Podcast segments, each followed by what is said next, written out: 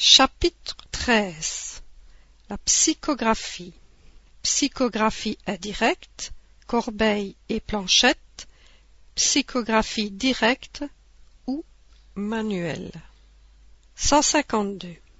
La science spirit a progressé comme toutes les autres et plus rapidement que les autres car quelques années à peine nous séparent de ces moyens primitifs et incomplets qu'on appelait trivialement les tables parlantes, et l'on en est déjà à pouvoir communiquer avec les esprits aussi facilement et aussi rapidement que les hommes le font entre eux. Et cela par les mêmes moyens, l'écriture et la parole.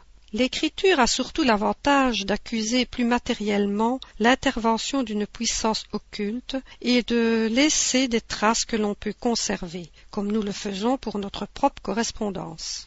Le premier moyen employé a été celui des planches et des corbeilles munies d'un crayon. Voici quelle en est la disposition. 153. Nous avons dit qu'une personne douée d'une aptitude spéciale peut imprimer un mouvement de rotation à une table ou à un objet quelconque. Prenons au lieu d'une table une petite corbeille de quinze à vingt centimètres de diamètre. Entre parenthèses, qu'elle soit en bois ou en osier, peu importe, la substance est indifférente. Si maintenant à travers le fond de cette corbeille on fait passer un crayon solidement assujetti, la pointe en dehors et en bas, et qu'on maintienne le tout en équilibre sur la pointe du crayon, placé lui-même sur une feuille de papier, en posant les doigts sur les bords de la corbeille, celle-ci prendra un mouvement, mais au lieu de tourner, elle promènera le crayon en sens divers sur le papier de manière à former soit des traits insignifiants, soit des caractères d'écriture.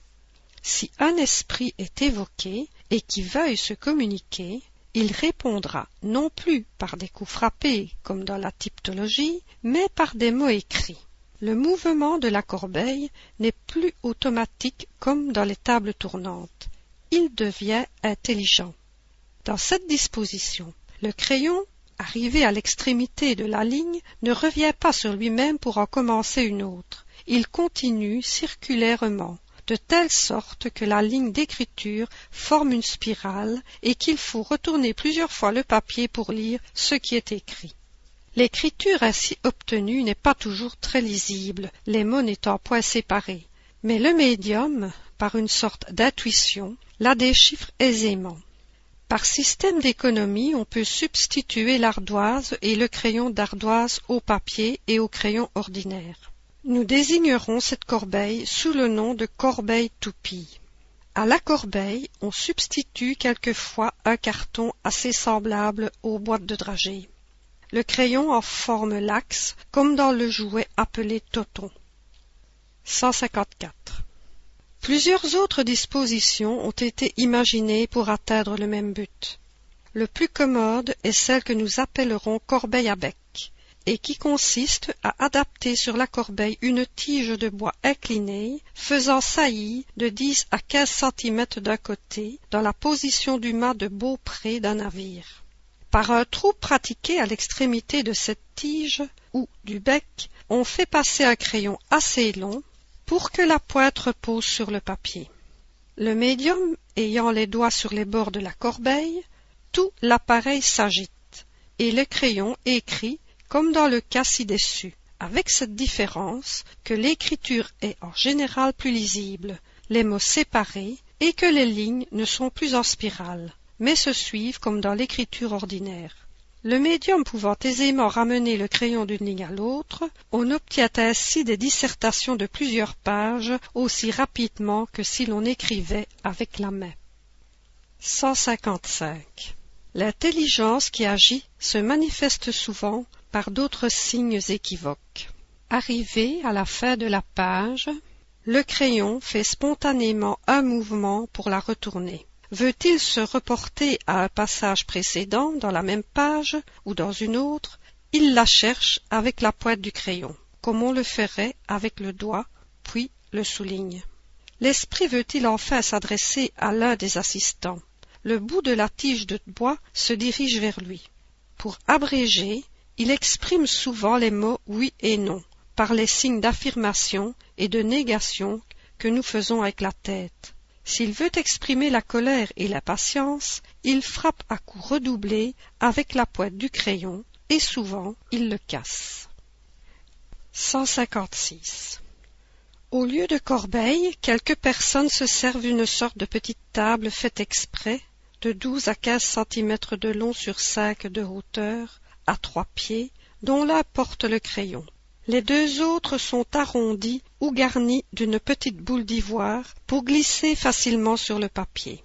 D'autres se servent simplement d'une planchette de quinze à vingt centimètres carrés, triangulaire, oblongue ou ovale. Sur l'un des bords est un trou oblique pour mettre le crayon. Placée pour écrire, elle se trouve inclinée et s'appuie par un de ses côtés sur le papier. Le côté qui pose sur le papier est quelquefois garni de deux petites roulettes pour faciliter le mouvement. On conçoit du reste que toutes ces dispositions n'ont rien d'absolu. La plus commode est la meilleure. Avec tous ces appareils, il faut presque toujours être deux. Mais il n'est pas nécessaire que la seconde personne soit douée de la faculté médianémique elle sert uniquement à maintenir l'équilibre et à diminuer la fatigue du médium. 157. Nous appelons psychographie indirecte l'écriture ainsi obtenue par opposition à la psychographie directe ou manuelle obtenue par le médium même. Pour comprendre ce dernier procédé, il faut se rendre compte de ce qui se passe dans cette opération. L'esprit étranger qui se communique agit sur le médium. Celui-ci, sous cette influence, dirige machinalement son bras et sa main pour écrire, sans avoir, entre parenthèses, c'est du moins le cas le plus ordinaire, la moindre conscience de ce qu'il écrit. La main agit sur la corbeille et la corbeille sur le crayon. Ainsi, ce n'est point la corbeille qui devient intelligente, c'est un instrument dirigé par une intelligence. Ce n'est en réalité qu'un porte-crayon, un appendice de la main, un intermédiaire entre la main et le crayon. Supprimez cet intermédiaire et placez le crayon dans la main, vous aurez le même résultat avec un mécanisme beaucoup plus simple, puisque le médium écrit comme il le fait dans les conditions normales. Ainsi, toute personne qui écrit à l'aide d'une corbeille, planchette ou autre objet peut écrire directement. De tous les moyens de communication, l'écriture à la main, désignée par quelques-uns sous le nom d'écriture involontaire, est, sans contredit, le plus simple, le plus facile et le plus commode, parce qu'il n'exige aucune préparation et qu'il se prête, comme l'écriture courante, aux développements les plus étendus. Nous y reviendrons en parlant des médiums.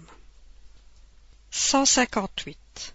Au début des manifestations, alors qu'on avait à ce sujet des idées moins précises, plusieurs écrits ont été publiés avec cette désignation communication d'une corbeille, d'une planchette, d'une table, etc. On comprend aujourd'hui tout ce que ces expressions ont d'insuffisant ou d'erroné, abstraction faite de leur caractère peu sérieux. En effet, comme nous venons de le voir, les tables, planchettes et corbeilles ne sont que des instruments inintelligents, quoiqu'animés momentanément d'une vie factice, et qui ne peuvent rien communiquer par eux-mêmes. C'est ici prendre l'effet pour la cause, l'instrument pour le principe. Autant vaudrait qu'un auteur mit sur le titre de son ouvrage qu'il a écrit avec une plume métallique ou une plume d'oie. Ces instruments, d'ailleurs, ne sont point absolus. Nous connaissons quelqu'un qui, au lieu de la corbeille toupie que nous avons décrite, se servait d'un entonnoir au goulot duquel il passait le crayon. On aurait donc pu avoir des communications d'un entonnoir, et tout aussi bien celles d'une casserole ou d'un saladier. Si elles ont lieu au moyen de coups, et que ces coups soient frappés par une chaise ou un bâton, ce n'est plus une table parlante, mais une chaise ou un bâton parlant. Ce qu'il importe de connaître, ce n'est pas la nature de l'instrument, mais le mode d'obtention.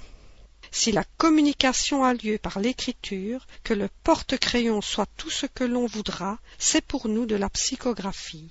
Si c'est par les c'est de la typtologie. Le spiritisme prenant les proportions d'une science, il lui faut un langage scientifique.